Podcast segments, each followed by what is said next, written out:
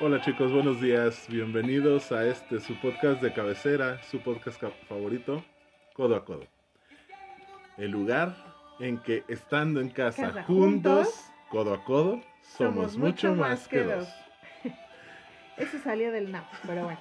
Oh, bueno, tenemos que adaptarnos a, a la situación actual de- del país y de chale de todo el mundo. ¿Qué onda, Palomita? ¿Cómo estás? Muy bien, tal? ¿Cómo llevas esto de la cuarentena? Pues tranquilo con esto de que me quieren aislar socialmente porque fui al Vive Latino. No sabes. Sí, Me tienen jodido, pero bueno. A mí también porque fui a la playa. Ay, pero no estuve en Acapulco, ¿verdad? No, pues no, pero no, tan solo por estar en una playa ya, ya soy em, Sujeto de sujeto riesgo. de riesgo. Entonces, aunque según yo, ya entre mañana y pasado, a los dos tendrían que salirnos como los síntomas, si es que es el caso. Ajá. Y pues ya descartarnos. Si no tengo síntomas, estoy del otro lado. Exacto, sí, según yo ya en, en estos días. Pues sí, se supone que son 14 de incubación, entonces. Ya tendríamos que empezar a, a mostrar signos. Así como a estar moqueando, tosiendo. Sí, así como tú. Ándale. Que nos No, empieza a no, doler el cuerpo, la fiebre, todo. No, ¿sabes? ¿Sabes? Me sorprendió mucho eh, varios amigos que, como yo te había contado, que una muy buena amiga mía es médico. Ajá. Entonces me platicaba que le consultaban, oye, es que fui al Vive Latino, así tres días después, ¿no? Del Vive. Sí. Fui al Vive Latino y me siento mal, me duele la... Y que yo les contestaba, es la resaca, no chingues.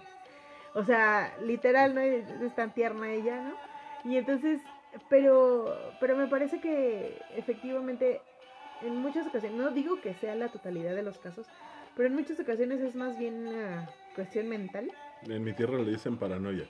que, que realmente lo que, lo que, lo que están pasando de signo, ¿no? O sea, de hecho, hasta donde recuerdo, eh, no se han detectado, más bien casi todos los casos que están detectados, que al día de hoy son 400 y cacho, Ajá. eh, está perfectamente identificado que son personas que viajaron al extranjero, Ujú. personas que convivieron con esos que viajaron al extranjero, Sí. y solo uno que no se puede identificar, pero porque la persona está inconsciente. ¿Es inconsciente de que no sabe lo que hace o es No, inconsciente no, no, de que es, no despierta? es inconsciente de que no despierta. Oye, por Dios. Pero, pero bueno, ojalá que esto pase, no sé si pronto, porque ya entramos a fase 2, pero yo creo que es algo que podemos superar si guardamos las medidas necesarias. Recuerden, chicos, las tres reglas básicas. Lávense las manos todo el tiempo, aunque se les hagan feas, por eso están las cremitas de las manos, yo les vendo si quieren.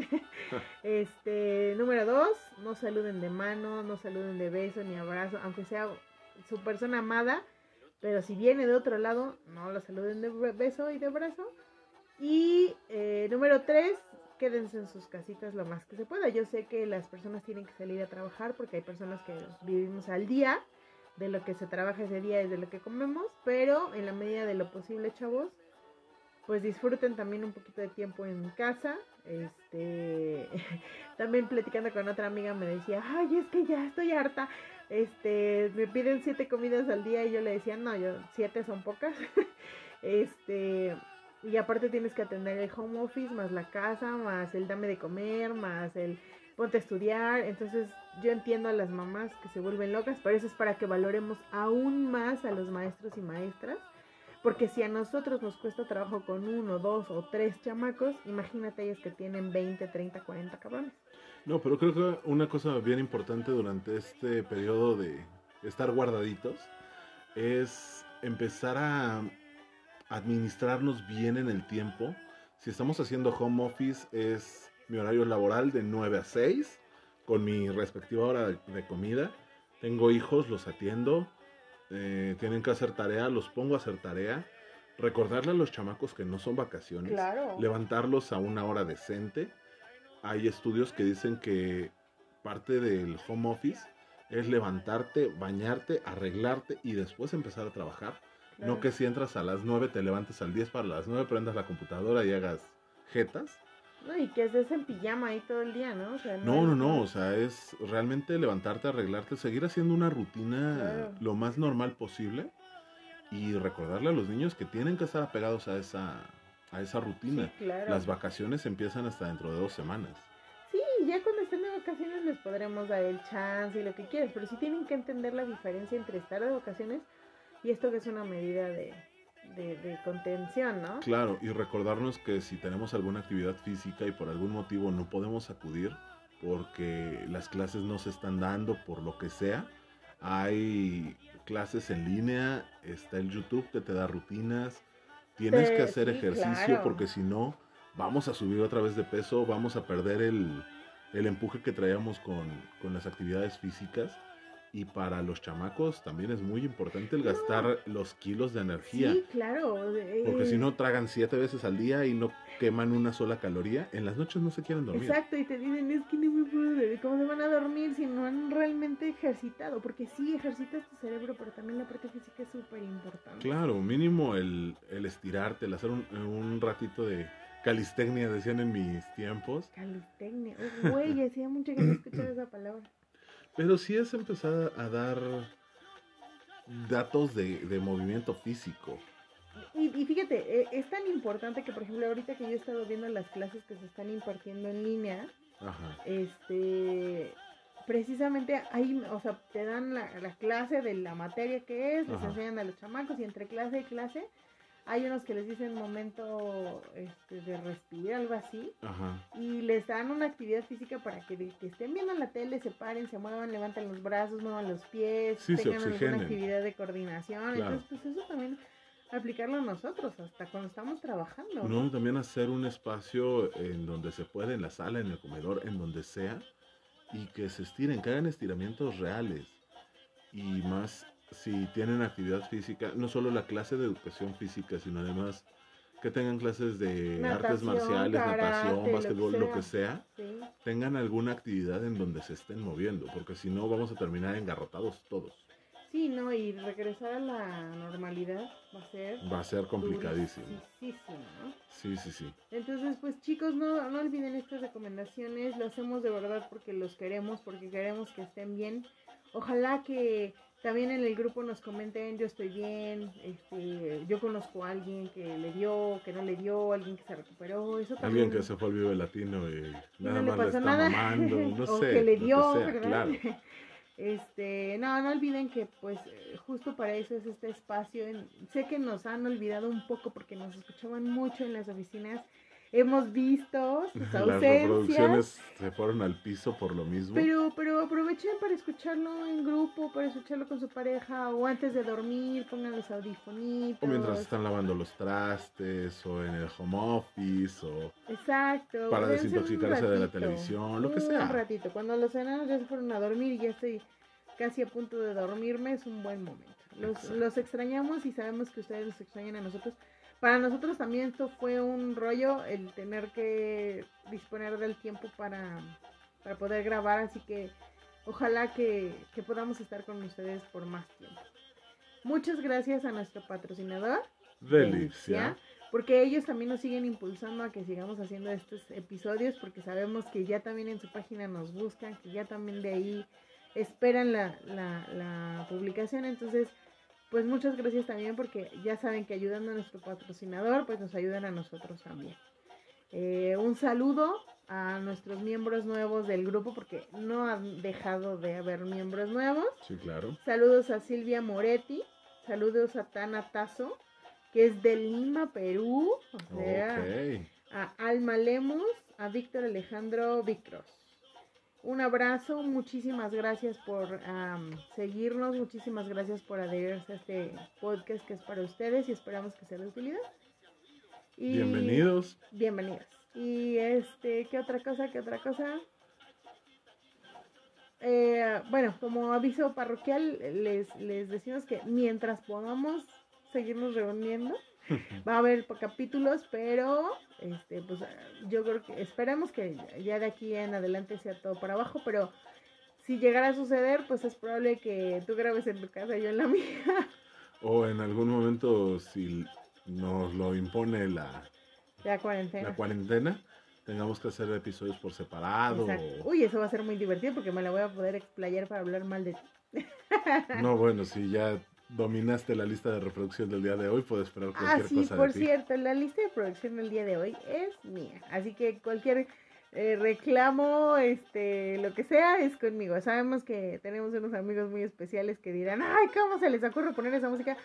Pero ya nos tocaba, ¿no? Un ratito, no les hace daño. Aparte, esa lista es muy chistosa, que se llama El Vaquero Rock and Rollero. Por ahí saludos a mi amigo Abel, que siempre me acuerdo de él con esa canción, porque pues así era él, ¿verdad? De repente nos decía, hoy me toca la música. a mí". Era un compañero de la oficina. Ajá. Y nos decía, yo pongo la música hoy. Y entonces él era así súper rocker y le gustaba el pesado. Entonces lo escuchábamos, escuchábamos tres, cuatro canciones tipo, no sé, Pantera, ACDC, Metallica.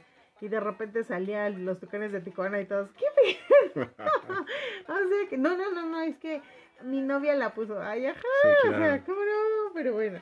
Entonces saludos a mi amigo Abel, eh, saludos a mi amiga Mariana también, saludos a Eduardo, eh, saludos a... ¿Quién más se te ocurre?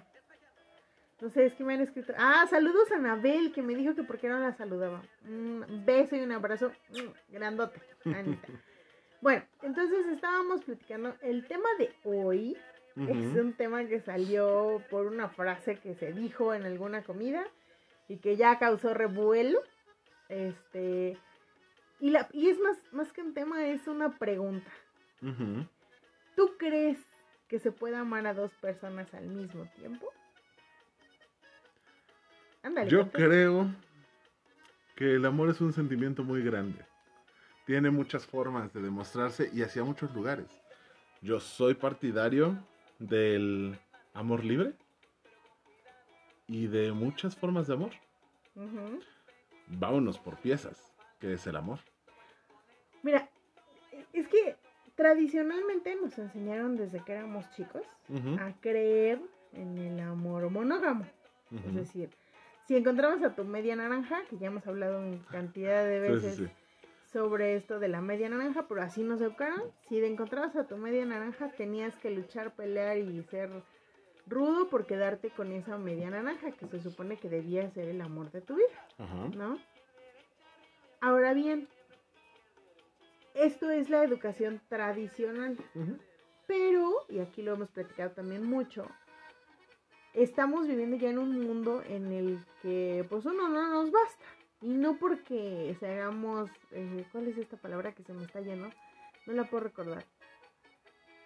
Ya, dime Cuando te dicen que tienes muchas parejas. eh, Ah, este... mm, Santo Fuck. Dios. Perdón ustedes, no estamos Es- bien oxigenando Es que cerebro. como nunca nos la aplicaron a nosotros, por eso la olvidamos. Este, no es, no es polígamo, es No, no, no, es este... mm, promiscuo. promiscuo. ¡Ah! Me ¿no das se un chocolate. Sí, claro. Em, te enseñan, te dicen que si tienes muchas novias, que si tienes muchos novios, eres promiscuo, ¿no? sí. Y justo, y, y- y te das cuenta de esto, que así estás tú también creando a tus hijos o criando a tus hijos.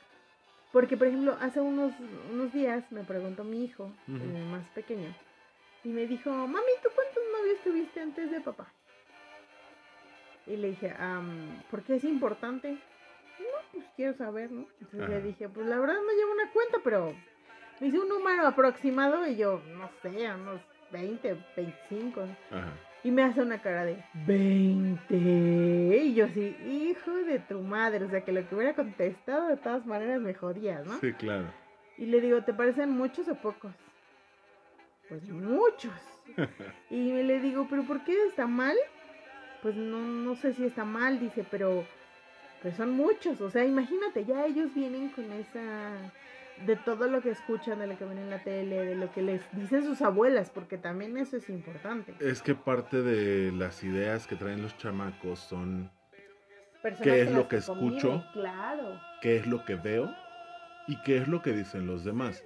Si vienes de una familia tradicional que la abuela, el abuelo, los tíos, las tías dicen que el amor es único y verdadero, por más que tú les quieras meter una idea diferente, si la única voz que escuchan diferente es la tuya, la ponen en duda.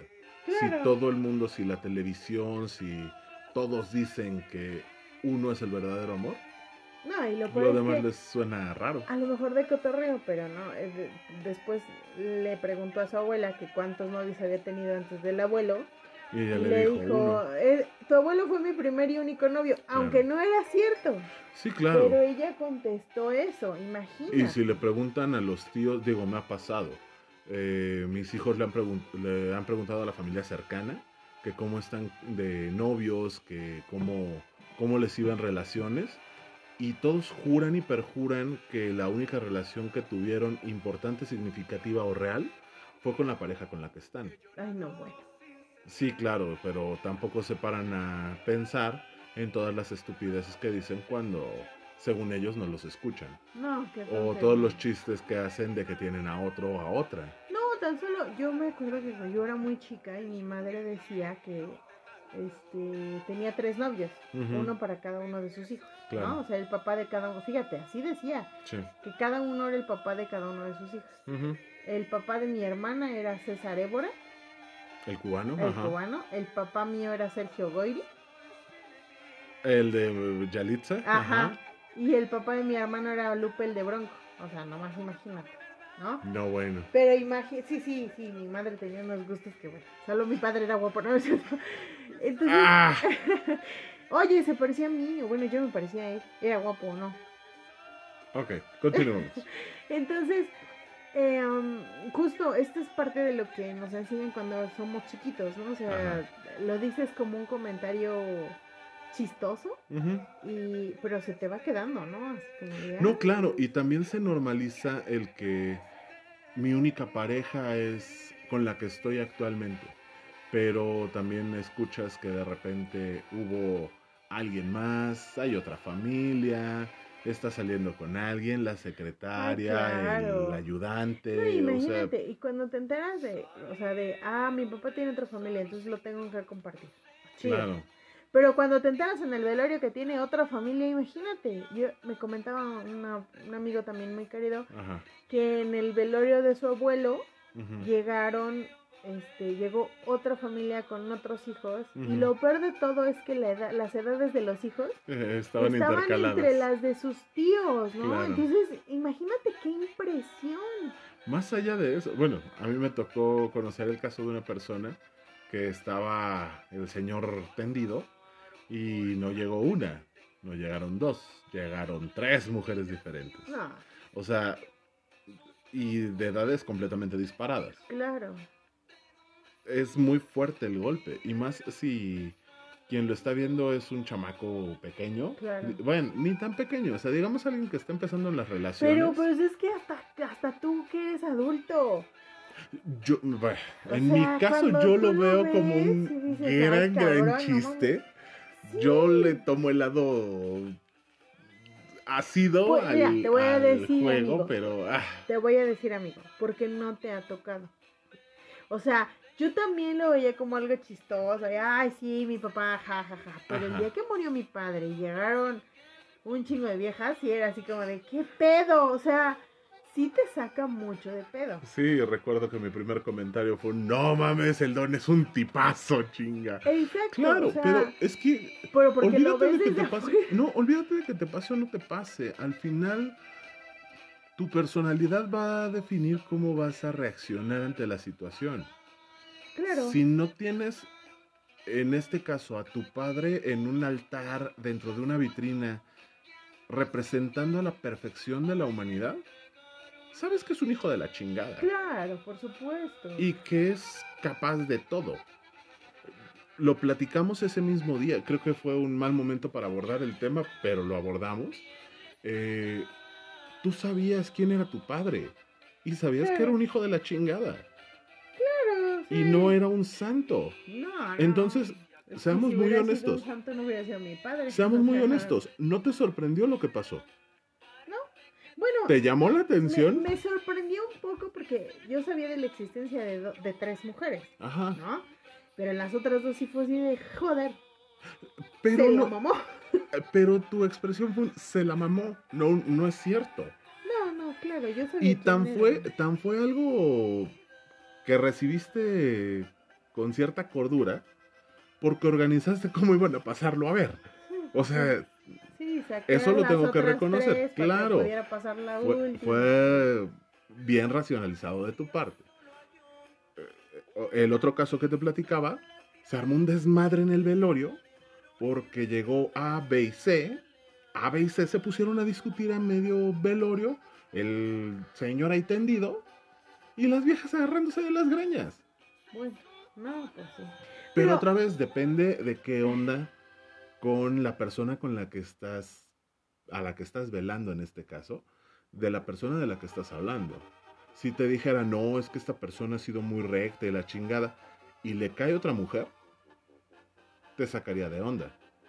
Pero lo creerías capaz. Porque sabes que las relaciones de es mi única novia durante toda la vida no existen. Claro. Porque sabes que el ser humano es mierda por naturaleza. No, aparte, Pero también sabes que el ser humano es enamoradizo ya estamos y necesitas cambios. ya estamos en un punto, creo yo, en el que ya no nos sorprende. Creo que lo mencionamos en alguno de los primeros, de los primeritos capítulos. El poliamor siempre ha existido. Claro. Siempre. A Que veces se antes define y a era- veces no. Antes era callado o antes era de, ay, no, no digas que es su casa chica. Es que ese era el problema. Era la casa chica. Y, pero, pero la, la casa grande lo sabía, ¿no? Entonces, siempre ha existido. Y yo no voy a dejar de ser la señora de fulanito mientras ella sea la otra. Y, y, y- y ubícate porque tú siempre vas a ser la otra. O sea, Claro. pero sabías de su existencia y lo permitía, ¿no? Claro. Entonces, Y mientras esté conmigo y me dé lo que necesito y le dé lo que necesita a mis hijos, seguiré con él, aunque tú seas la otra. sí, sí, claro. Pero ese tipo de babosadas nos llevó a esta doble moral con la que empezamos el tema, que los niños ven con un, ay, ¿cómo crees que 20? Sí, cabrón. O sea, güey, no importa si tuviste 20 o 40. Lo importante es en dónde estás en este momento. Claro, ¿no? No lo ven así porque todavía están en ese en esa transición de cómo es el amor romántico. Sí, ¿no? Poco a poco, como vayan creciendo, van a ir aprendiendo todas las demás variables. No, y Es- haciendo también su propio criterio, porque no necesariamente porque yo les diga el poliamor es bueno, Ajá. ellos van a decir, así chido, mamá, con, con... Tal vez- Incido con tu punto de vista, ¿no? Claro, O sea, tal vez para ellos la normalidad es el amor monogámico, pero entre personas del mismo sexo. O el amor monogámico con personas no binarias. O el amor bisexual. Sí. O el amor bla bla. O sea, Sí, pero no necesariamente tienen que pensar igual que yo. Que eso es algo, fíjate, que muchas personas me han criticado durante todos mis años de mamá, que ya llevo nueve, ajá. porque me dicen que por qué mis hijos escogen su ropa o deciden si quieren ir o no con nosotros a alguna parte, porque están muy chiquitos, ¿no?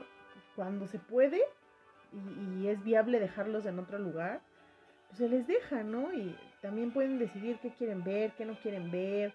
Claro. O sea, o por ejemplo, si mi hijo me dice, mamá, tiene nueve años, y me dice, mamá, quiero leer los Juegos del Hambre, pues se lo doy a leer. ¿Por qué? Porque voy a estar con él y le voy a explicar de qué se trata, ¿no? Sí, no le vas a soltar eh, 120 días de Sodoma, Claro, pero sí le vas a explicar que si quiere agarrar cualquier otro libro.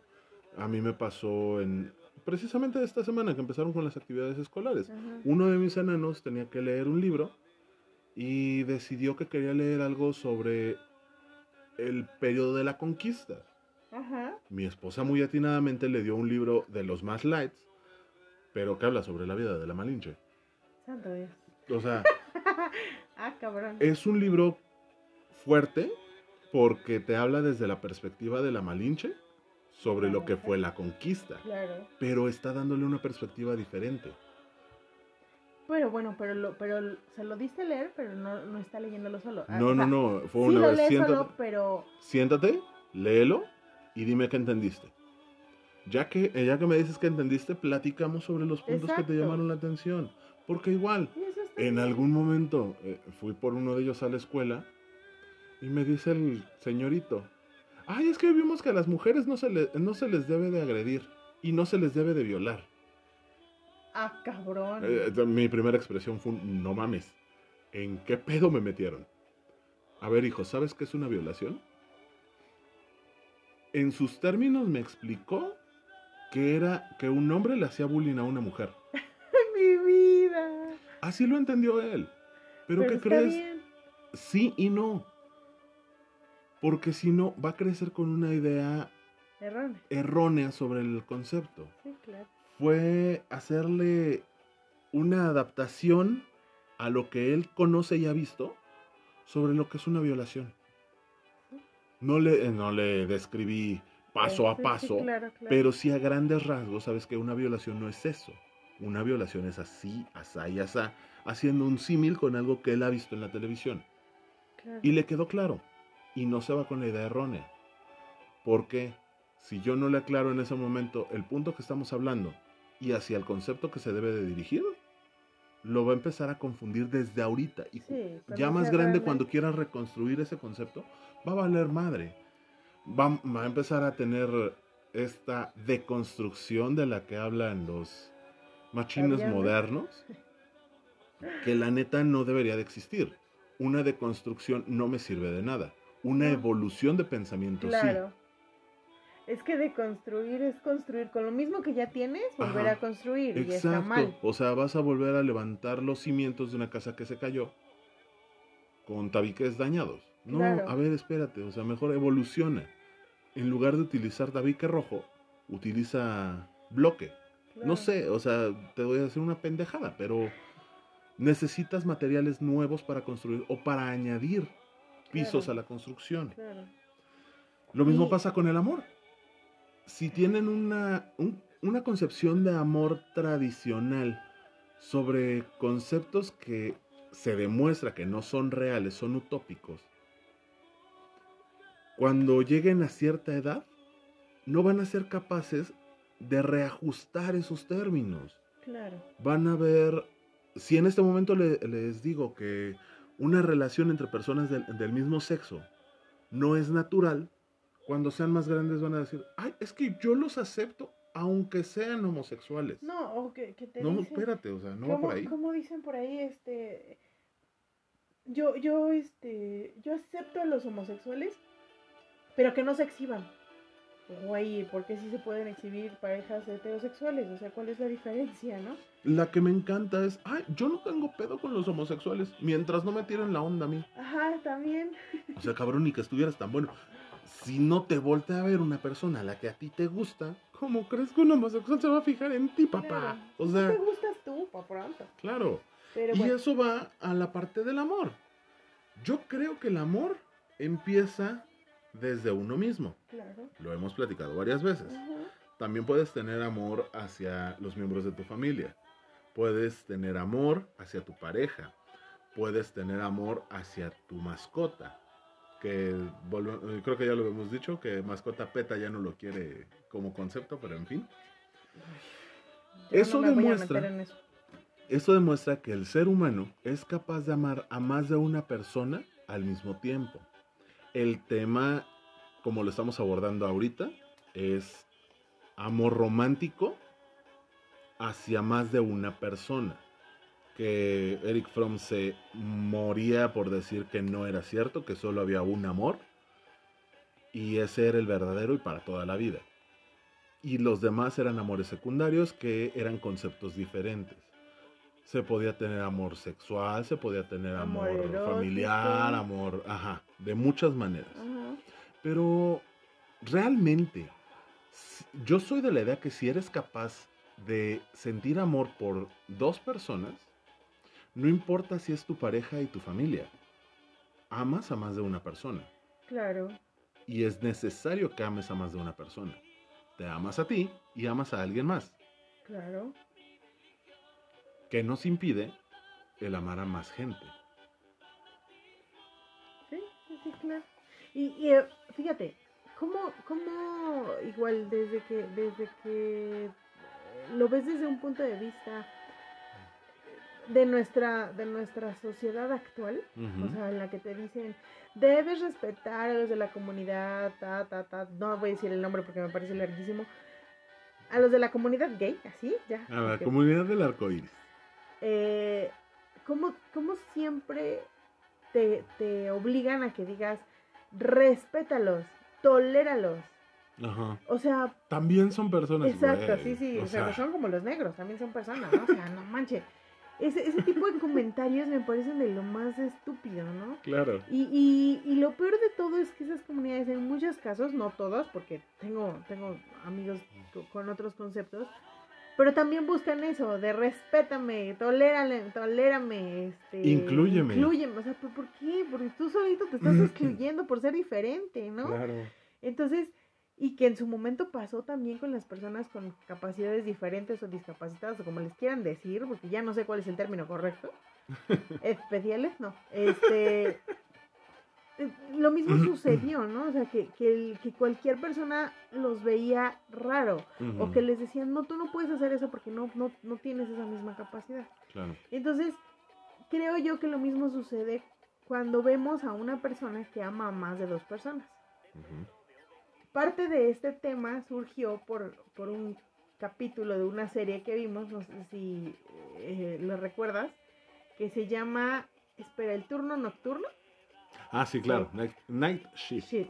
Es una serie gringa, por supuesto, Claro. ambientada en Texas, que es un lugar así también súper Mocho. Exacto.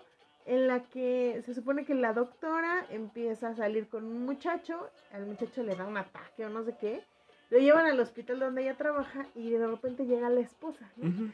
Y la esposa la llega a buscar a ella y le dice, oye, tú lo trajiste, yo sé que tú estabas con él. Y ella se queda de, o sea, ¿cómo? ¿Tú eres la esposa y sabías que yo iba a salir con él? Sí. Y entonces ella le dice, claro, pues nos comentamos todo, o sea, somos muy abiertos en ese sentido, so- nosotros tenemos una relación de poliamor y así lo expresa completamente, ¿no? Y la doctora se queda así con cara de, ¿de qué? O sea, pero le da el síncope a la pobre ahí, ¿no? Y la esposa le empieza a explicar y le dice, mira, tenemos, es imposible pedirle una exclusividad. Y prefiero que seamos poliamorosos y nos hablemos de todo y él pueda amar a otra persona y yo pueda amar a otra persona y, y dar amor al mundo, que finalmente es eso, que vivir en el engaño y en la infidelidad, ¿no? Que es lo que sucedió en generaciones hacia atrás de nosotros, la verdad. Claro. Ujú. Te Digo que el poliamor ha existido hace miles de años Sí, nada más que antes se le llamaba el Sancho. Exactamente, ¿no? Y el González y no sé cuántos, ¿no? El Chin, tractor. chin. ¿El tractor? Claro. ¿Por qué? Porque trabaja cuando el güey no está. Ay, joder. Bueno, está bien. Entonces, O el musulmán. ¿por qué el musulmán? Porque se echó un palestino y se va. Santo Cristo Redentor. Pero bueno. Pero justo eso es, eso es parte de lo que, de lo que tratamos de cambiar precisamente con este podcast. Ajá. Es decir, yo creo, y ahí va mi punto de vista, que era lo que tú estabas esperando durante toda esta grabación. Sí.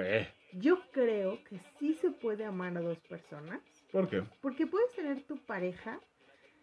Y me choca decir, tu pareja estable, por Dios, señores. Somos las personas más inestables en el planeta, en la galaxia.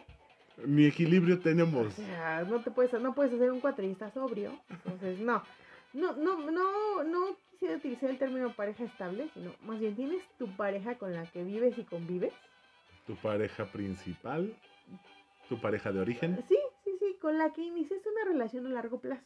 Ok. Vamos a decirlo así, Ajá. ¿sale? Ok. con la que dijiste, ok, vamos a ya sea casarnos, juntarnos o lo que sea, y decidiste tener una relación a largo plazo y acordaste condiciones. ¿Por qué? Porque pues es un vamos a vivir juntos, de este lado de la cama es tuyo, de este lado de la cama es mío, este es mi cepillo de dientes y está junto al tuyo, pero no lo quiero muy junto porque nos podemos pasar los bichitos, no sé. La ropa va de este lado de la cama o la O ropa sea, va te en este preocupas porque te pases los bichitos de la boca de un cepillo al otro. Pero lo ves como si te lo quisieras comer. Ah, pues claro, por supuesto, pero bien lavadita la boca. Bueno, Ah, ok. Entonces, eh, con esta persona iniciaste una relación a largo plazo, con condiciones, con una estructura de lo que es socialmente aceptado. Llámese tu novio, esposo, amante, o novia, esposa, amante, novia, esposa. Bueno, ¿sale? Ajá. Y, y de repente te das cuenta, de, una frase que, que me dio risa es que dicen que el, este, el hombre perfecto no existe. Yo creo que va más allá. La, la pregunta es, yo que tan imperfecto soy, que puedo acoplarme a la imperfección del otro y convivir. Claro. Pero siempre va a haber una parte de mí que quede eh, fuera de, esas, de esa conjunción de imperfecciones, ¿no? Te voy a poner un ejemplo súper claro. A ver. Yo soy una persona totalmente eh, eh, fuera de los cánones artísticos. ¿Y es a qué me refiero? No puedo tocar un instrumento, o sea, ni la pinche flauta. No tocas ni la puerta. No, o sea, no sabes cuántas veces me han enseñado a tocar por lo menos 5, 10 notas en un teclado. No Ajá. puedo. Igual la flauta, bueno, ni el triángulo puedo tocar. O sea, que- que- en Esto es algún momento tiempo. en la, en las, este, en la estudiantina donde estaba, Ajá. tocaba las claves. O sea, y eso porque me dijeron, no mames, tienes que hacer algo, no te vamos a llevar a los paseos de gratis, tienes que tocar algo. Y se oía mal, ¿no? Entonces, o sea, soy una persona totalmente... Tienes que tocar algo, ya sea el director de la estudiantina o las claves, lo que sea. Soy totalmente amusical, Ajá. creo que es el término correcto. ¿no? Ajá. Eh, tengo otras capacidades artísticas. Ajá. ¿Por qué? Porque, por ejemplo, me- soy muy buena copista.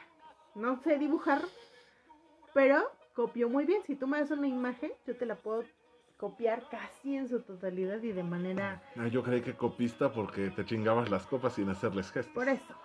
Eso nomás me pasa con mezcal. Entonces, te- te- o sea, artísticamente tengo esa, esa paridad, ¿no? O sea, no soy musical, pero, por ejemplo, me gusta de las bellas artes la pintura, ¿no? Ajá. Pero tengo una muy mala apreciación de la pintura de los demás. Es decir, me gusta, por ejemplo, no sé, mm, Monet, que son paisajes, un Picasso, que son caras, de este Ah, chinga. Da Vinci, que son caras, no sé. Pero si tú me pones a ver un cuadro de Picasso, sí hago cara de... ¿Por dónde? O sea, no, no le encuentro. Si te ¿me pongo la obra de Andy Warhol, me mientas la madre, ya me Exacto. pasó. Sí, claro, claro, contigo. buena Sí, fue conmigo la de. Andy Warhol. Por supuesto. Entonces, yo creo que en esa parte, mi pareja Ujú, tiene esa mm, ausencia. ¿Me explico? ujú. Mi pareja es totalmente musical. Él toca no solo uno, sino Es bien música el cabrón. como tres o cuatro instrumentos. Ajá. O por lo menos le gusta Ajá. tocarlos. No sé si lo hace bien o no sé mal porque no soy música. Pero le gusta tocarlos. ¿Me Ajá. explico? Y él puede admirar la pintura, la escultura de artistas desde el surrealismo hasta el paisajismo. Creo que el paisajismo es lo que menos le gusta, pero vamos que tiene esa apreciación artística bastante desarrollada, ¿no? Ujú. Me acuerdo de un pinche pleito que se armó también en una exposición en donde me empezó a querer explicar cuál fue el sentido del puto artista y yo Ajá. lo único que hice fue cagarme de la risa porque pensé que se estaba burlando. Y entonces me hizo una cara de, ay, chinga, tu madre no te vuelvo a explicar nada. Entonces, yo sé que esa parte le falta, Ajá. ¿sí? Porque yo no puedo cumplir con esas expectativas, porque Ajá. no lo tengo. Ok. Y tampoco es que me dé como, me voy a poner a estudiar sobre pintura. O sea, ni madres. No, no me gusta, no me parece arte eso. ¿sí? No lo voy a hacer, porque además, si quisiera, no sería yo. Claro. entonces dejaría de ser lo que él, de lo que él se enamoró. Ajá. Entonces, en esa parte, yo sé que él podría buscar una persona, hombre, mujer o quimera, que tal vez tuviera esa apreciación artística que yo no tengo, ¿sale? Musical, de pintura y de cualquier otra cosa, ¿no? Sí. Entonces, creo yo que ahí yo no podría ponerme estúpida porque él quisiera buscar a una persona con la que pudiera compartir esas cosas. Ujú. ¿Por qué? Y, y- y seguramente lo recordarás cuando fuimos a ver esa exposición de quién? De Andy Warhol. Anda, exacto, de ese güey. Sí. Este, Sí, recuerdo perfectamente que tú te fuiste por los chicharrones preparados. literal, o sea, porque Él y yo estábamos pude- fascinados con la lata de Campbell's y tú. Sí, sí, sí, con, no, la lavadora. O sea, su expresión cuando vieron la lavadora. Ah, no, ese fue en el de Jumex. Ese- esa fue otra exposición. Ay, bueno, porque íbamos juntos, claro. Entonces, o sea, no, yo no podría, por ejemplo, si él encuentra contigo esa conexión para ver de una manera artística eso que a él le gusta, Sí. para poderlo platicar o para poder decir, no, no mames, la canción de Pink Floyd tiene tantos arreglos y tantas estrofas y no sé qué tanta chinga, o sea, la man de la música. Yo, yo no podría quitarle ese placer de disfrutar eso contigo, ¿me explico? Porque yo no se lo voy a dar. ¿vale? Ujú. Muchos hombres dicen, no, pues a mí no me molesta- molestaría que mi mujer tuviera una novia porque le va a dar algo que yo no le puedo dar. Te sorprenderías. A, a lo mejor ellos se refieren un poco a la parte sexual. Perdón, pero me estoy ahogando. Ay, perdón, disculpen, no es tos, solo me está ahogando. No es cierto, eso es tos seca. No, ¿No tienes porque fiebre? solo tosí dos veces. Ay, ya se me Ah, esa la canción sí me gusta. No, sí, o sea, hay muchos que hombres que, que juran que les gustaría Ah, que, claro, su, claro, que su esposa perdóname. tuviera una novia o que su novia tuviera una novia. Dices, más allá, algunos van por el ámbito sexual, otros van más allá. Pero no sé cómo está la estadística porque la neta no la busqué. Pero te juro que conozco muchos hombres que lo dicen en el desmadre y cuando lo han tenido de frente se rajan. Sí, se arrugan, por supuesto. Y más de una vez he escuchado la explicación de personas cercanas a las que les proponen un trío mujer, hombre, mujer y dicen no. Porque, Porque se ¿qué van tal? a olvidar de mí. Exacto, ¿qué tal si se olvidan de mí? Sí, claro, a mí me lo dijeron. O sea, Pero fíjate, ¿cómo, cómo somos doble moral? Te voy a decir por qué. Yo tenía un novio ¿mm? Con el que duré muchos años, que creo que ya he platicado algunas veces anécdotas de eso. sí.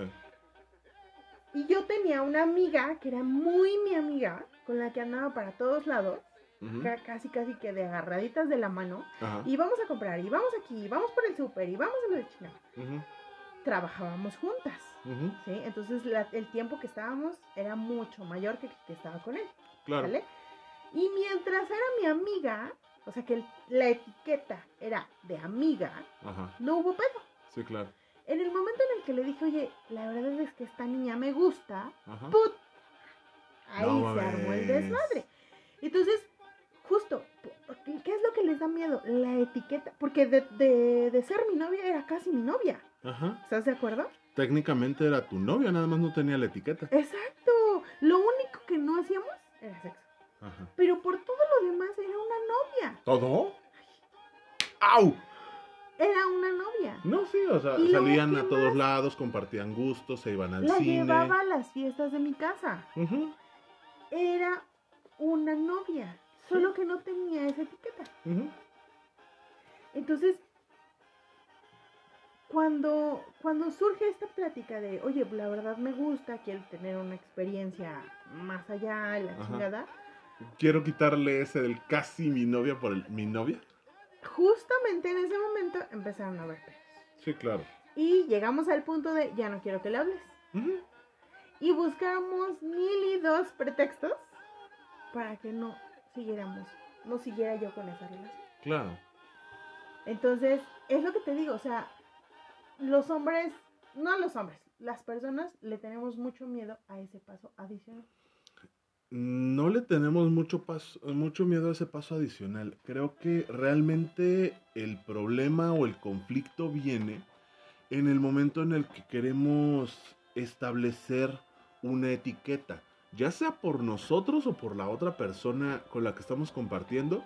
Decías tú nuestra pareja de origen o la persona con la que establecimos el compromiso inicial, porque la otra persona que llega, o como se le conocen estas cosas, el vínculo, nos va a llevar a un punto diferente.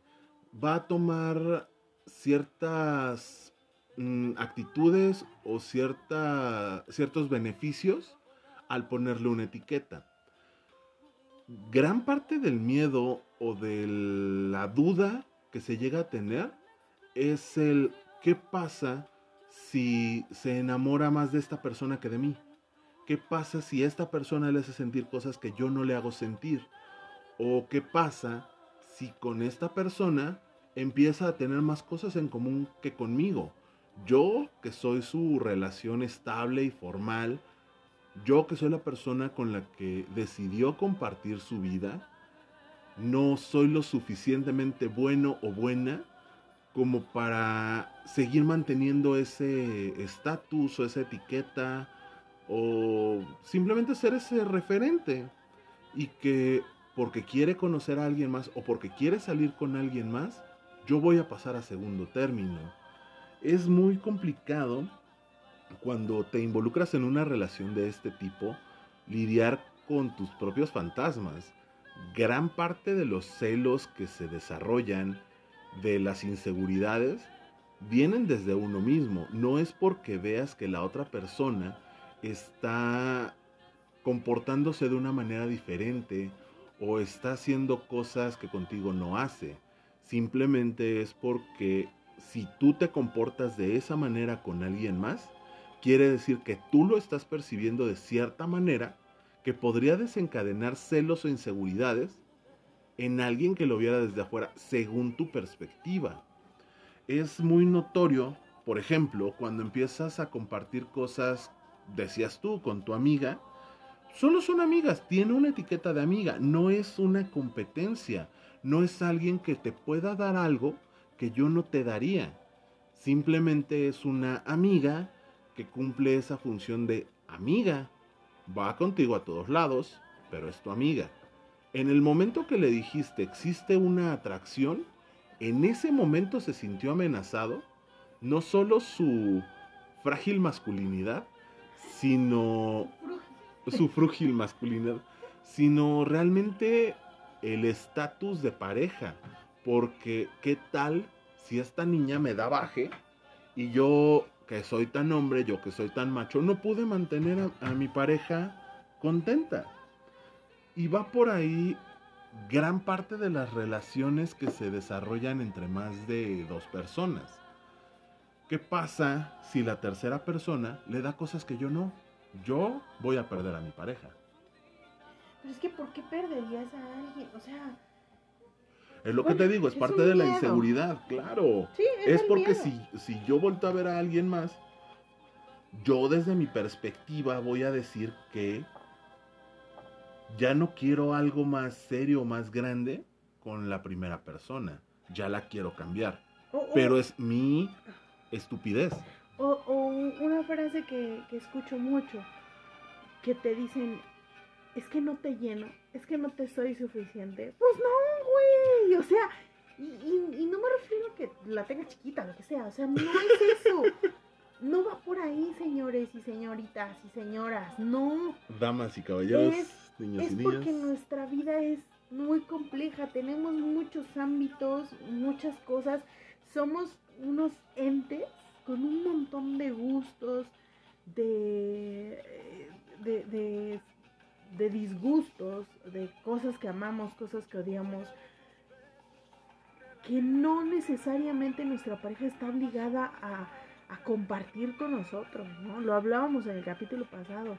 Hay cosas que tengo que guardarme la individualidad o que quiero compartir, pero no con mi pareja porque mi pareja no las tiene. ¿no? Lo que decías de la pintura, el arte, tú O sea, sabes eso que no lo tienes. claro. No, pe- ajá, no lo, no lo tienes y no se lo vas a dar porque Porque no, no- quieres. O sea, no, Exacto. no tienes que ser la media naranja del otro Claro. y embonar perfectamente.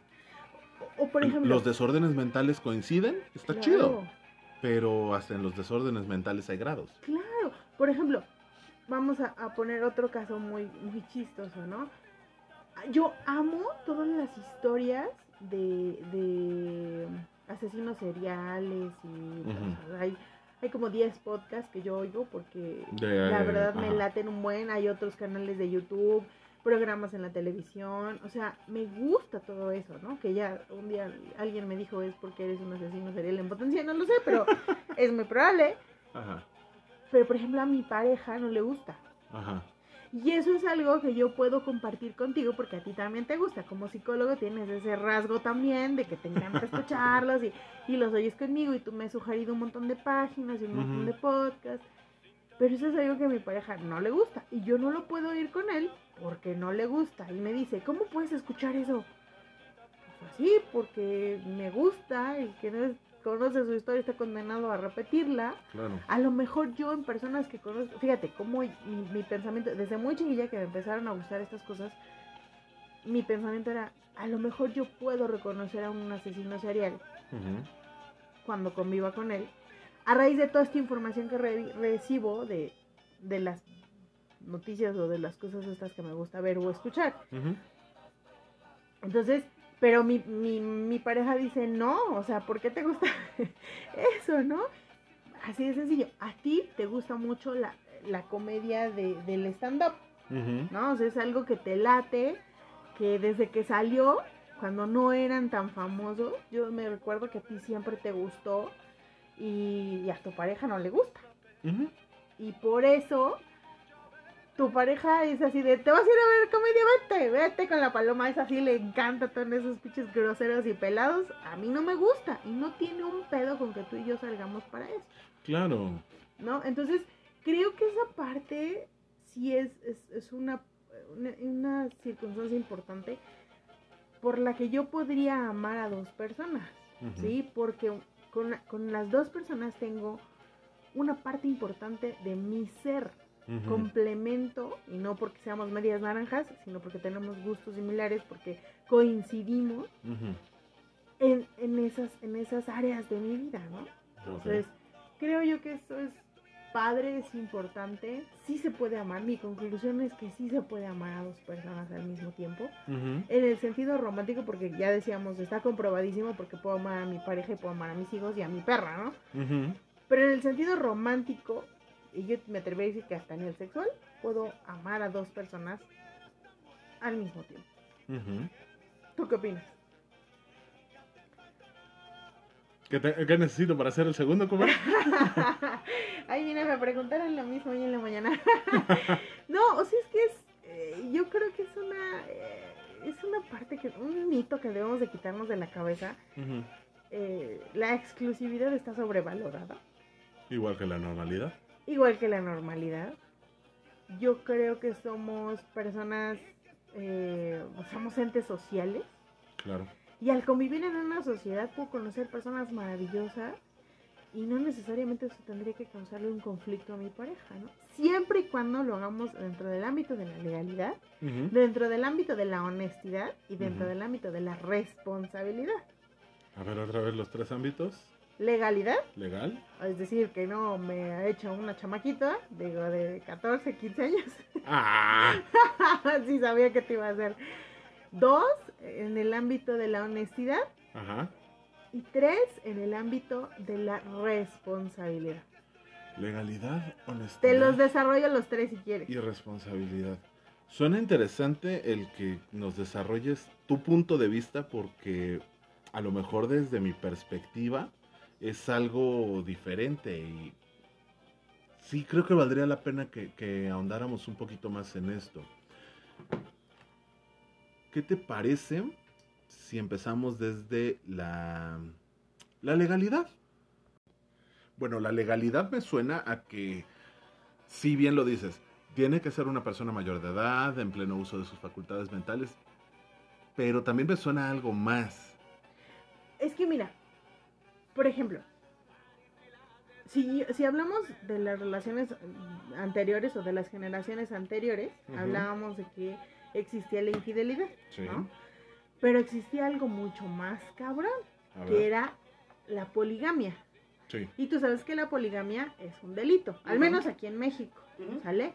Entonces, mientras no quedemos en ese ámbito de la ilegalidad, es decir, que no porque yo asegure que estoy enamorado de esa otra persona, contraiga una responsabilidad legal con esa persona que aquí en México es ilegal.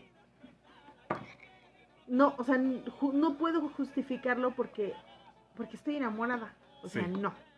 Siempre tengo que actuar de una manera responsable, bueno, de una manera legal en este Conforme a derecho, dicen los abogados. Exacto. Entonces, no puedo hacerlo en un ámbito ilegal. No le puedo prometer que me voy a casar con ella, porque no lo voy a hacer, porque ya estoy casada, Claro. ¿sale? Y no solamente es meterlo, me- me- o sea, no solamente es meterme en pedos a mí, porque Ujú. soy polígama, sino también en pedos a ella. ¿Por qué? Porque si me llega a pasar algo, las dos personas tienen un, un documento legal que valida que yo vivía con ellas. Claro. Pero el que vale para la ley es el primero. El primero en primero tiempo, es el, primero en derecho. Ujú. Y entonces eso le va a dejar un hueco a ella, no solamente en mi ausencia, sino en un, un ámbito de protección que a lo mejor yo le ofrecí al decirle que también me iba a casar con ella. Entonces, por eso, o sea, pensando no solamente en el momento y en la calentura del momento, tendríamos que ser conscientes en esta parte de la legalidad, Ajá. ¿sale? La responsabilidad. No, segundo, la honestidad. Es que quiero dejar la honestidad al final. Vámonos entonces, por responsabilidad. La responsabilidad. Ajá. Así como yo puedo tener otra pareja, esa pareja pudo haber tenido 3, 4, 5, 6, 7 parejas. Yo no puedo, porque la amo, decirle, va, sin condón, no hay pedo.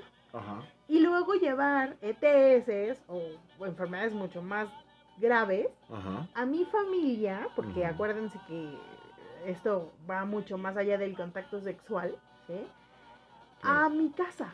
Sí. Entonces tengo que ser lo suficientemente responsable para decir, te amo, esposo mío, pero también te amo, pareja mía, y no puedo salirme de esa de esa cultura de la responsabilidad, Ujú. ¿sale? Va a ser con condón y cada tanto tiempo nos vamos a hacer análisis y vamos a ser tan responsables que si estás conmigo no puedes estar con 18 más, Ujú. ¿sale? Y si vas a estar con otros más, entonces yo tengo que saberlo para saber qué medidas tomo, Ujú. ¿sale? A lo mejor tampoco, dentro del acuerdo, tampoco le puedo cortar, coartar su perspectiva de tener más parejas, porque pues igual yo no voy a pasar un fin de semana con ella, Ajá. pero sí tengo que estar consciente de si ella va a tener otras relaciones para yo poderme proteger y protegerla a ella. Claro, y es la parte responsable de la relación. Si eh, tú tienes un novio o una novia y tu pareja tiene un novio o una novia, tienen que ser conscientes de quiénes están jugando en esta relación y Claro. no llevar no solo infecciones, enfermedades o pedos, Sí, claro. sino hasta impacto psicológico que se arrastra para todos lados. Claro, y, y tan responsable, y, y aquí se liga con la honestidad, porque, porque por ejemplo, tú y yo vamos a hacer una relación de poliamor. ¿Segura?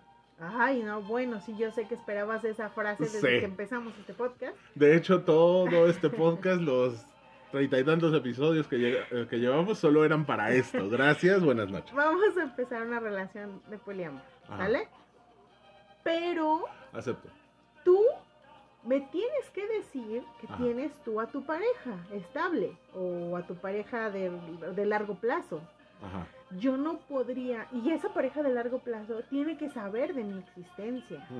No podemos hacerlo a escondidas, Claro, porque entonces nos arriesgamos y faltamos a esta parte de la responsabilidad, sí, porque yo no sé si tu pareja también se está cogiendo a alguien más, claro. y entonces vamos a traer una cadenita de enfermedades que no te quiero contar, algo así como el coronavirus, que bueno, ¿no? No, y también va, va de la mano la honestidad con los acuerdos a los que llegues dentro de una relación eh, abierta, poliamorosa o como le quieras llamar. Saber exactamente qué suelo estás pisando y qué suelo es el que quieres pisar. Porque no porque seas poliamorosa quiere decir que te vas a tirar a todo lo que se mueva. Es que poliamoroso no es promiscuo. Exacto. Entonces- No son sinónimos. Y la persona con la que formes un vínculo tiene que estar consciente de ello también. Porque puede tener una idea de lo que es el poliamor, una idea de lo que es tener una relación abierta, pero no vas a saber exactamente de qué va si no lo pones en blanco y negro Claro. creo que es justo que te sientes y hables exactamente qué es lo que esperas de esa relación, Claro. hasta dónde llega y hasta dónde no, pero ser completamente honesto desde el principio, porque si yo me siento y te digo, va, yo juego y quiero tener, eh, quiero tener una relación poliamorosa contigo, y tú me dices, sí, pero es una relación poliamorosa con exclusividad, o sea, nada más tú, yo, mi pareja, tú, tu pareja y se acabó el desmadre. Claro. Y yo te digo, sí, sí, a huevo. Ah, bueno, pero es que me gustó la vecina. No, bueno, pues también que- voy a involucrar a la vecina. Por Y eso a también fui la mamá de mi amigo, y a la... Sí. Sí, claro, ¿no? O, sea, O me avento one night stands cada que voy a un bar. Claro, es que eso es lo que no, a mí es lo que no me parece. Por eso yo digo que la relación debe estar fundamentada en estas tres bases, Claro. ¿no? Y, y yo creo que también cuando planteamos una relación en la que hablo de amor, ¿sí? Que no es de, no, no es una relación swinger, eso quiero que quede muy claro porque es diferente. Sí, claro. También tengo que ser muy clara y mi pareja tiene que estar muy consciente de, de qué es a lo que le está abriendo la puerta, ¿sí? Sí. Muy claro, por ejemplo, yo voy a abrirle la puerta a mi pareja para que seamos poliamorosos. Ok. Ajá. Y mi pareja me va a decir, ok, me voy a conseguir una novia, Sí. ¿sale? Y yo tengo que luchar con mis demonios y decir, sí, va, te vas a conseguir una pareja, una novia. Ajá. Y asumir la responsabilidad de lo que eso significa. Ajá. Es decir, que ni me voy a poner celosa, ni voy a hacer desmadres porque se fue a tomar una chela, ni, o sea, no puedo hacer eso. Claro. Y él, y él tampoco lo puede hacer conmigo porque yo tenga un novio o una novia, o porque él tenga un novio o una novia. O sea, no importa el sexo de la tercera persona, Ajá. ¿sí? Lo que importa es el sentimiento y la relación que vamos a entablar con esas personas. Y desde la pareja nuclear, la pareja inicial, De largo plazo. ajá, de, de la pareja del primer de largo compromiso. plazo. Ajá. De la, de la, es que la segunda persona en esa relación también puede ser a largo plazo. Por eso, inicial de largo plazo. Ajá. O sea, la primera pareja de largo plazo. Por eso te digo, o sea, tu primer compromiso Ajá. debe de ser consciente de cuáles son los alcances de todo. Claro. Para que no sea un, ay, es que nada más vas a ver a esta persona dos veces, una costón y a la chingada. No, a ver, Rey. La idea es que nos vamos a ver todos los sábados o todos los lunes para grabar un podcast, darnos unos besos, platicar mucho. Sí, sí, sí, yo voy con todo. Eh, platicar mucho, pasar ratos lindos, Claro. pero lo vamos a mantener hasta que nos fastidiemos los dos. Claro. No va a haber intensidades porque sabemos de qué va. Y sabemos que tú, Rey, eres el principal. Y él está entrando a esta dinámica. Sí, sí, o, o que no me ponga pendeja porque resulta que mi pareja dijo, oye, sí quiero abrir la relación, perfecto, pero ¿sabes qué? No quiero una novia, quiero un novio. Ajá. Y vas a decir, espérate, no. ¿Cómo, ¿Cómo mi pareja va a tener un novio? No mames. O sea, Ajá. no. Sí, sí, O sí. sea, no. Tengo que, tengo que poner las, las reglas bien claritas desde el principio y decir, a ver, es por esto, por esto y por esto, la relación está, espero que la relación también sea a largo plazo. Puede que las primeras que tengan no sean a largo plazo, Claro. pero puede llegar una que, que signifique mucho Ajá. y a la que le voy a dedicar tiempo y a la que le voy a dedicar también lana, porque eso también Claro. es importante. Porque a lo mejor no me gasto 5 mil pesos con ella, pero sí me voy a gastar mis buenos 500 pesos cada vez que salga o más. No, o al final, ¿sabes O qué? más si hay final feliz. pero sí es importante que lo tengamos todo eso en cuenta y es parte de la honestidad. Y dejar bien claro, ¿sabes qué? Es una relación formal y estable. No voy a darle sobras. Claro. Porque no se trata de invitar a alguien a darle lo que queda. Es involucrar en una dinámica real Claro. Y no le voy a dar pedacitos de cariño, pedacitos de tiempo y pedacitos de dinero. Y tiene que ser. No la voy a mantener, pero sí me voy a comportar como todo un caballero o como toda una dama cuando la invite a salir. Claro. Y tenemos que ser tan claros, fíjate, tan, tan, tan claros como para decir, ok, es mi pareja y la respeto. Por supuesto. Y porque la respeto, entonces también tengo que darle un espacio de, ¿cómo se diría? O sea, que al final yo también tengo que respetar sus voluntades. Ajá. ¿sí? Que a lo mejor habíamos dicho, voy a salir todos los sábados, pero ella tiene un compromiso familiar este sábado. Ajá. Y yo le voy a decir a mi pareja, este, digamos la, la prim- primera, para darle el nombre. ¿Sabes qué? Voy a salir con mi novia, el, en vez de ser el sábado, voy a salir el domingo. Ajá. Oye, pero es que Sí, pero es que ella no pudo el sábado y también tiene otra vida. Claro. No puede ella acoplarse siempre. Me acaba de salir una pregunta. ¿Cuál? Termina la idea y ahorita te la planteo. Y, y yo creo que eso es tan importante y tan claro como para, para establecer, como te digo, una regla y decir, sí, sí somos eh, relaciones poliamorosas, sí somos eh, relaciones en las que habemos más de una persona, pero eso no significa ni que seamos promiscuos ni que la otra persona me va a valer madre. Claro. Es una persona, ¿se son como personas? es una persona y le doy toda la importancia y el respeto que espero de ella. Empezando desde la etiqueta. Si, está, si te estoy diciendo es mi novia, es importante darle el lugar y los beneficios de una novia. No nada más va a ser de nombrecito para que me las esté dando. Claro. Porque si no caemos en lo mismo del, ah, no, es que yo nada más estoy con mi esposa por los niños. Ya estoy viendo lo del divorcio. Claro. Para que me las den y se vayan a la chingada. Exacto, o sea, es desde el principio. Sabes que el business está así. Si eres mi novia, si te, si te respeto, si te doy tu lugar, pero también considera que ella es mi esposa. Y fíjate, la honestidad tiene todavía un punto que yo le subiría así como otro escaloncito. Ajá, El hecho de que tú sepas con quién estoy, ¿sí? que yo tengo una novia y que estoy con esa novia, también implica un grado de seguridad, claro, ¿sí? Porque, oye, ¿sabes qué? Hoy es miércoles, eh, me voy a ir a- al cine, uy, cuando vuelvan a abrir los cines, me voy a ir al cine con mi novia, ajá, ¿sale? Y tú sabes que de 7 de la noche a 11 de la noche voy a estar con ella. sí, Y a lo mejor en ese rato no te voy a estar escribiendo, no te voy a estar contestando, no, o sea, no, porque tampoco claro. se trata de eso. Pero ya sabes, si yo te digo voy a llegar a las 12 de la noche, esperas que más o menos a las 12 te diga ya voy para allá, ¿no? sí, claro. Pero también existe Pero la posibilidad. sabes en dónde estoy, Ajá. con quién estoy. Entonces tienes que ser tan honesto porque, señores, voy a decir algo que es muy gacho. No me gusta la palabra culera, pero es muy culero. Ajá, que si algo te pasa y tu pareja no sabe en dónde estás, no van a saber por dónde empezar a buscar. claro, Entonces, lo que le pasó a esta chavita que se perdió, bueno, que dijo que estaba llegando a su casa y ella ajá. andaba en Cuernavaca sí, claro. Y que el taxista la había secuestrado y Sí, no sé sí, qué sí. chingado, le puede pasar lo mismo. Claro, más allá de eso, ¿qué pasa si le digo a mi esposa, oye, ¿sabes qué?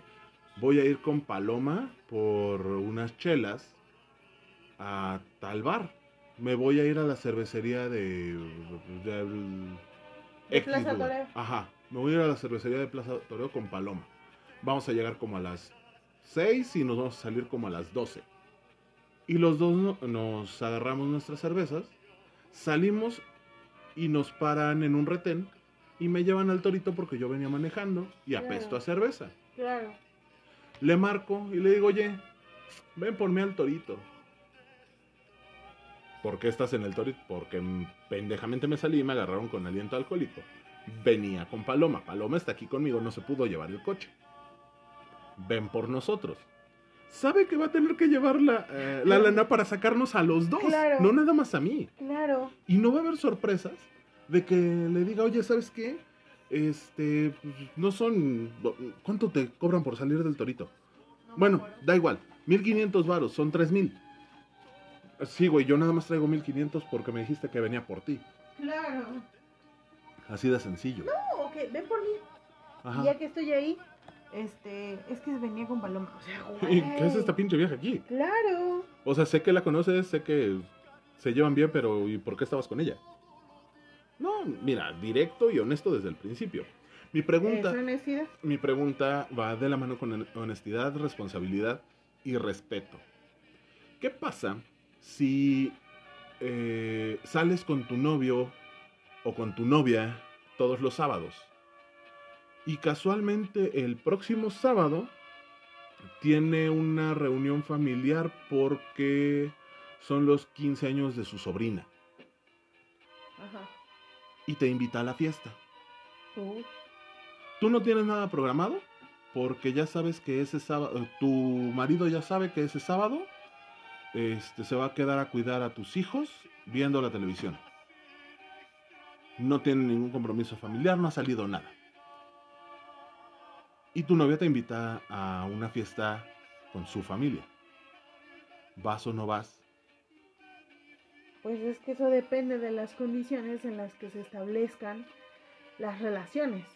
Si nuestra relación implica esa seriedad de, por ejemplo, conocer a la familia, Ajá, pues no hay problema, voy con ella. ajá. Pero si nuestra relación es de, de novios o novias, de nada más de manita, de no conoces a tu familia, no, o sea, nada más de nuestra relación privada, pues también es válido que me diga, pues no, no puedes conocer a mi familia, ¿no?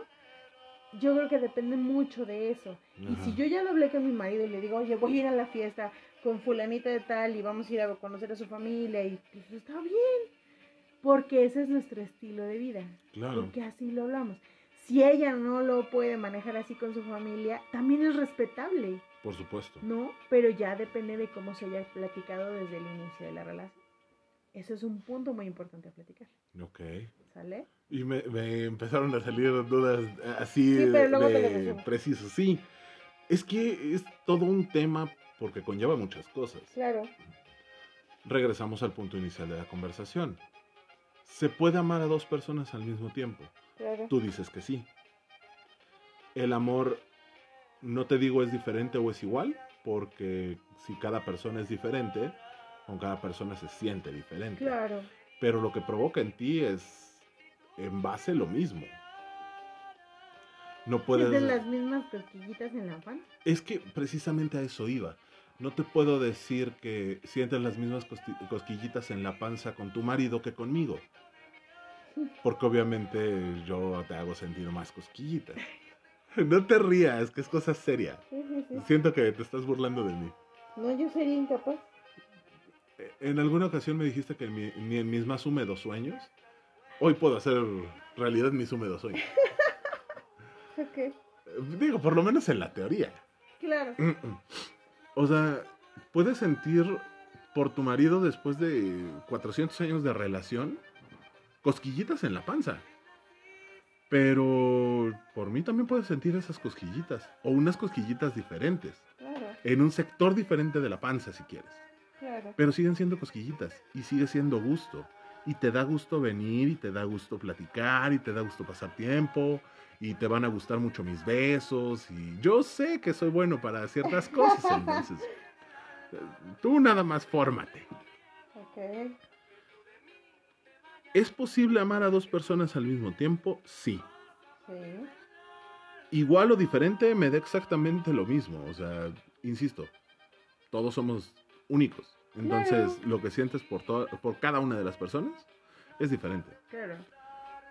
Pero mira, ahí te va la pregunta de los 64 mil. Ajá. Puedo amar a dos personas al mismo tiempo por una razón muy simple. ¿Por qué? Si me pidieran que donara sangre, Ajá.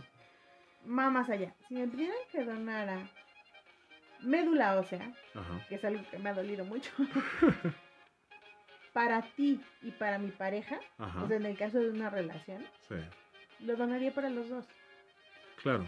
Porque ahí es donde, o sea, si tienen dudas sobre si aman a dos personas, pregúntense eso. ¿Daría un riñón para él o un riñón para él? Ajá. Y yo lo haría.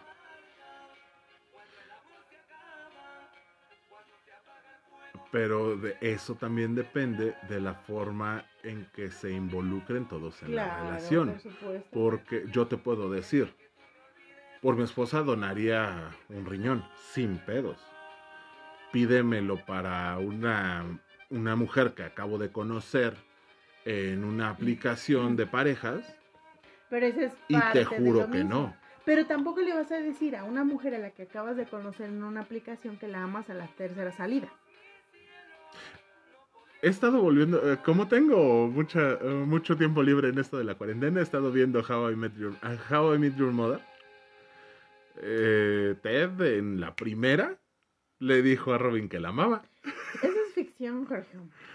No conozco muchos Teds en la vida. Muchos. Bueno, pero, pero eso es lo que te... Pero sí, conoces a muchos TEDs. Y finalmente Ted se enamora de otra persona.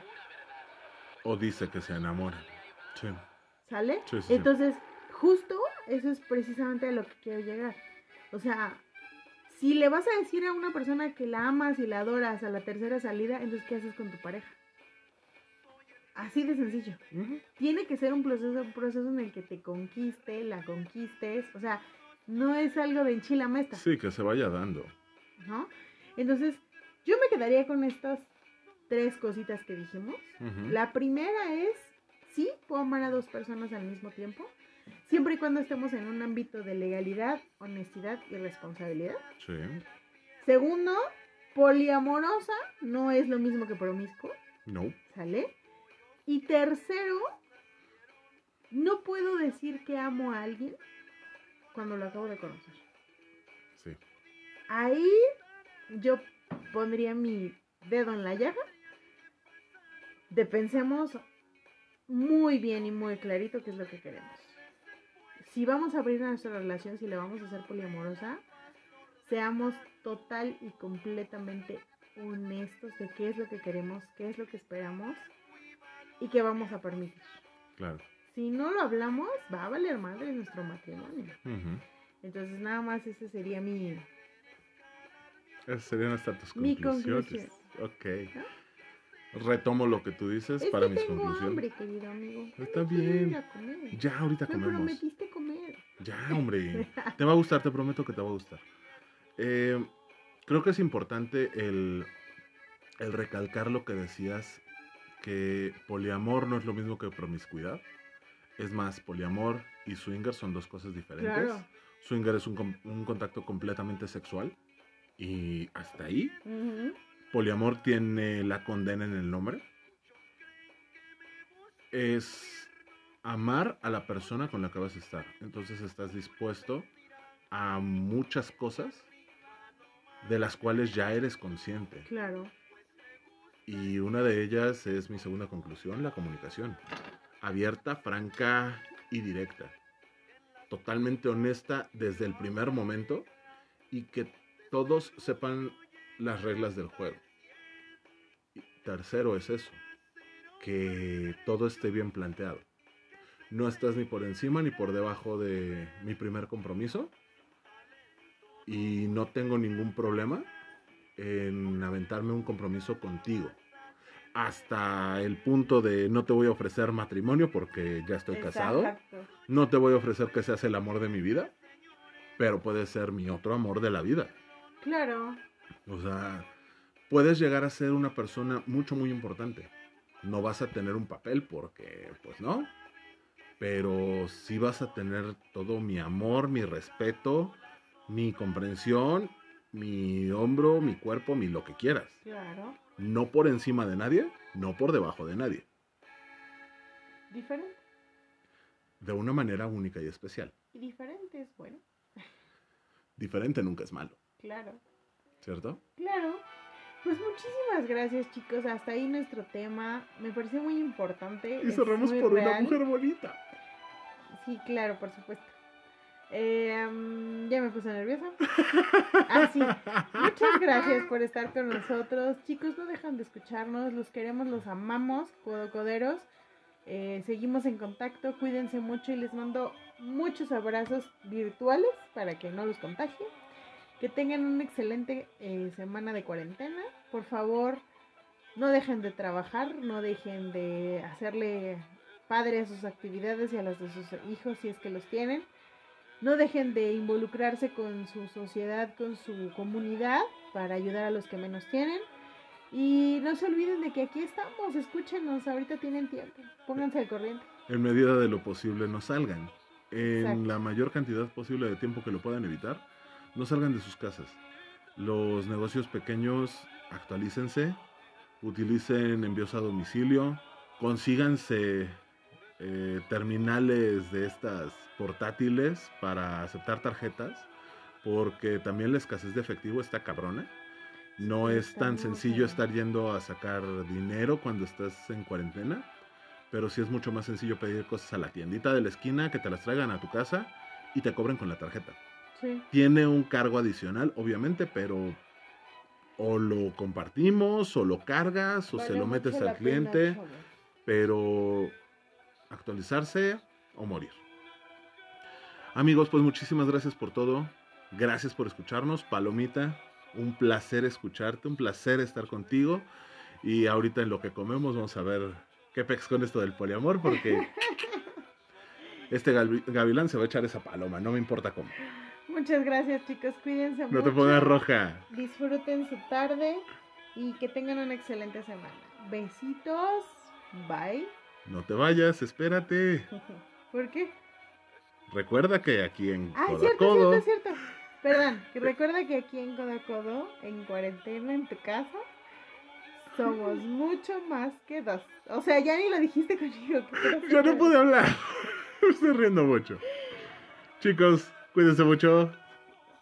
Que estén muy bien. Besitos. Bye. Adiós.